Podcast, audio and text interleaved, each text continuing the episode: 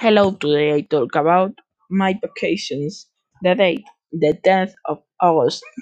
This summer I going to Valencia with my family. We going to the beach to swim and play football. We going today on the 11th. eh, I'm visiting Oceanographic. On the 12th, I'm visiting Safari Park of Elche. Of course, on the 13th, I'm meeting Paella. We plan to go in August by car.